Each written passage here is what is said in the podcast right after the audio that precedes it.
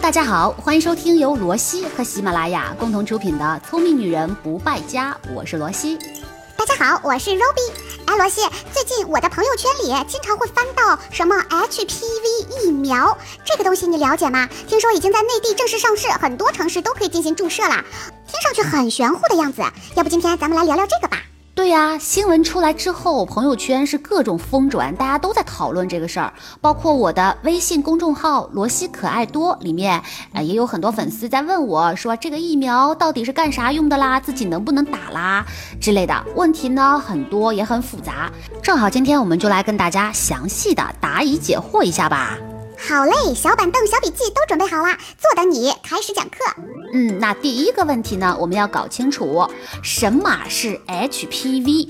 我们所说的 HPV 疫苗里的 HPV，它的学名叫做人乳头瘤病毒，它是一种主要通过性爱形式而传播的病毒。那这种病毒家族呢，很庞大的，成员巨多。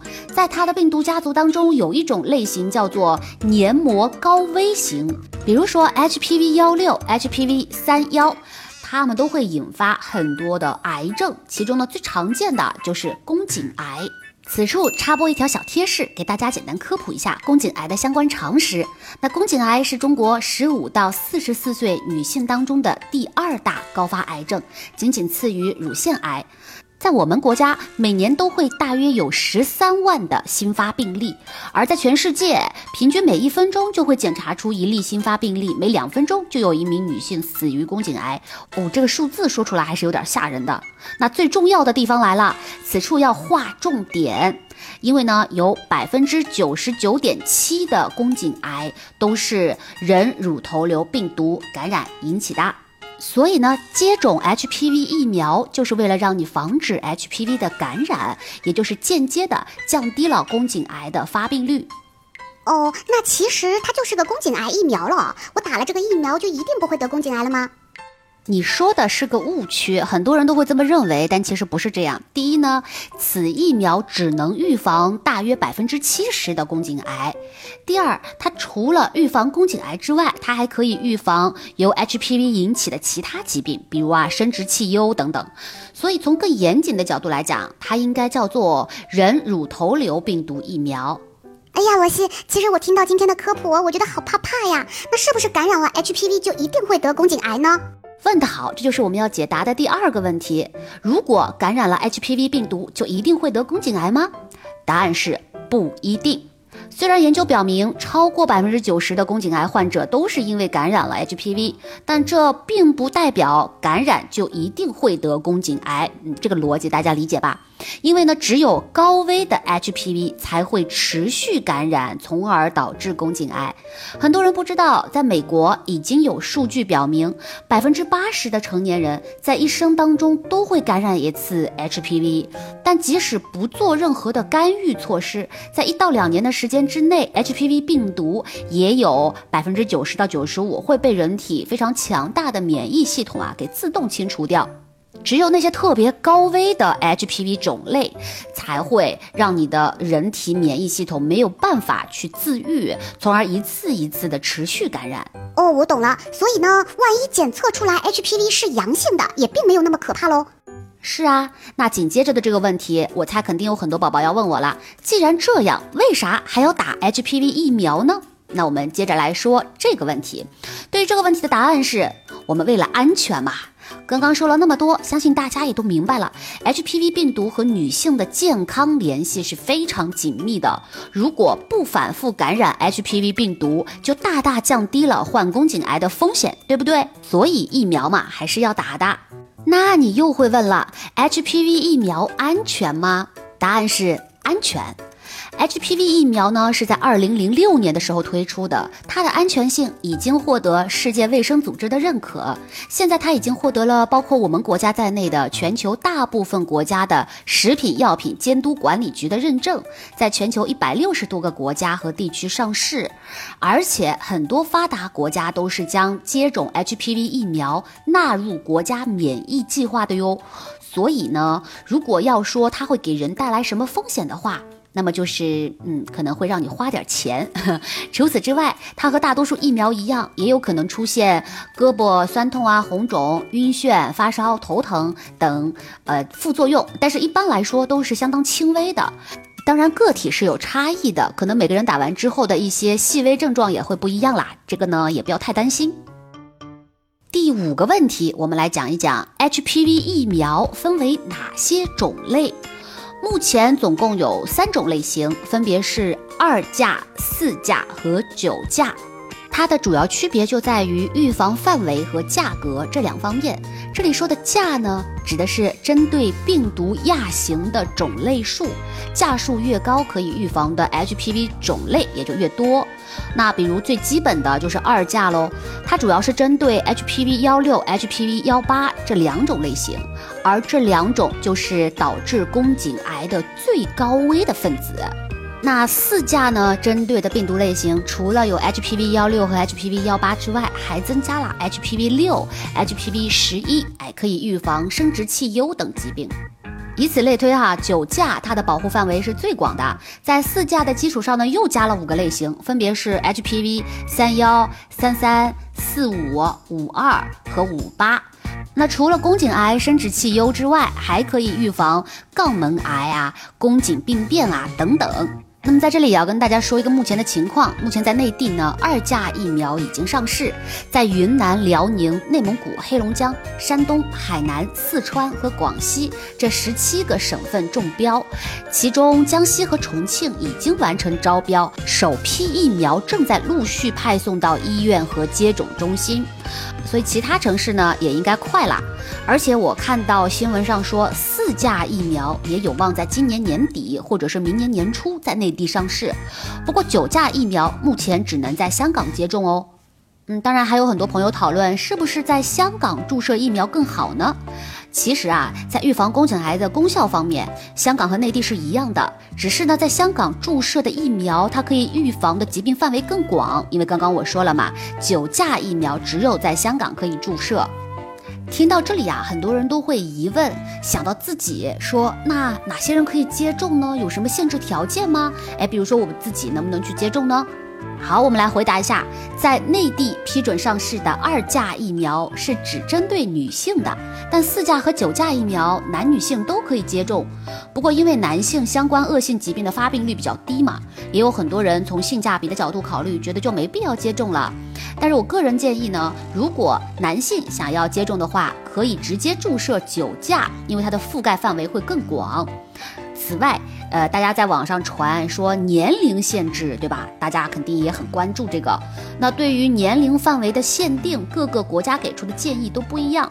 在全球范围之内，适用年龄呢是九到四十五岁都可以。而美国，它的食品药品监督管理局批准的年龄是九到二十六岁。那么在我们国家批准的二价的适用年龄是九到二十五岁，而四价疫苗的适用年龄是二十到四十五岁。一听到这个年龄数字啊，其实很多人都很着急，呃，焦虑，说，哎呀，我已经过了这个年龄了，是不是就不能注射了呢？哎，其实也有很多医生说，其实不用太在意年龄的限制，关键还是得看性生活的情况。我听说，如果是在首次性行为之前注射的话，可以降低百分之九十的宫颈癌及病变发病率。哎，是的，第一次性经历之前是最佳接种时间，你的效果是最大的。不过，在临床研究当中发现，很多受测试的女性啊，虽然已经有了性行为，但结果显示疫苗仍然对她们起到了保护作用。所以总的来说，我给大家的建议就是，还没有性生活的宝宝打了最管用。但是如果有了性生活，打了呢也是管用的，但是尽量在二十六岁之前打更有用。但很多人也表达了自己的担忧啊，说自己既有性生活了，也已经超过二十六岁了，甚至已经生完宝宝了，那还能打吗？我要回答你，可以打，只不过它预防的效果没有百分之百那么好罢了。一句话总结，打了总比不打好啊！哦，要打要打的，但是呢，第七个问题来了，价格如何啊？在内地二价的定价一支为五百八十元，四价的价格还没有定，预计呢推测可能是在七百到九百元之间。不过因为每个省份的政策不同，价格可能也会有点差异。而在香港，我可以告诉大家，二价的定价大概是每支一千港币左右，四价和二价的价格差不多的。而每一支九价疫苗的价格大概是在一千五百港币左右。不过在这里要说一下，刚刚我说的每一支的价格，不管是哪一类的疫苗，都需要注射三次。也就是说呢，你的总花费是每一支的价格乘以三次。如果注射的是四价跟九价，那么第一次注射完之后，你要隔两个月再注射第二次，你要再隔半年再注射第三次。如果你注射的是二价，那么第二次跟第一次之间呢，只需要隔一个月就够了。当然，第三次的话还是要间隔半年。那么第八个问题又来了，在注射 HPV 疫苗之前，是不是要先检测一下 HPV 是否有被感染呢？答案是一般不需要进行检测的。原因有三：第一，如果你检测出来自己没有被感染 HPV 病毒，那么肯定还是要去注射疫苗的嘛。那第二，如果检测出来自己感染了某一种类型的 HPV，那就更应该及时的接种疫苗，因为感染了某种亚型之后，你发病的几率都已经比别人高了，更需要通过接种疫苗来预防其他更高危型的病毒的持续交叉感染。那第三，现有的 HPV 疫苗可以覆盖预防多种的 HPV 感染。所以说呢，你就算检测出来有感染其中的几种，或者没有感染，意义都是一样啊，你还是会去接种的。当然了，这两天啊，因为新闻大家关注到 HPV 之后，都有一种恐 HPV 的心态。那很多人呢也不差这几百块钱的检测费嘛，所以都去了医院进行检测。那当然这个是自愿的，但如果在香港注射的话呢，你想做检查，一般都会有子宫颈细胞检验和 HPV 病毒 DNA 检测这两项检查。那很多人会问，如果我没做检查，是不是可以通过一些症状来判断自己有没有被感染 HPV 呢？那在初期呢，如果被感染了 HPV，可能会长一些淡红色或者灰色的小丘疹，会凸起，同时可能在呃爱爱的时候会产生疼痛感，会出一点血，产生更多的白带等等。同时，有的人感染之后啊，会伴随着阴道炎。当然，不同 HPV 的亚型种类，它的症状也会不一样，有一些呢比较轻微，有一些就特别的严重，让你一下就能感觉到自己可能得了病了。HPV 它是有潜伏期的，一般是一到八个月，正常发作时间在三到四个月之间。那接下来我们来说第九个问题，在经期或者是孕期可以注射吗？啊，经期呢是可以注射 HPV 疫苗的，而且注射一次也不会造成经期的不规律等问题。而关于孕妇是否可以注射的问题，虽然现在没有研究发现它对孕妇跟胎儿造成负面的影响，但是各国的指南还是建议在孕期不要去注射。如果有的女生啊在接种之后发现自己哎意外怀孕了，那这个时候就要停止继续接种疫苗，其他的几次在分娩之后再继续进行吧。啊，那还有第十个问题哈，如果已经感染了 HPV 病毒的人再去接种，它可以治好吗？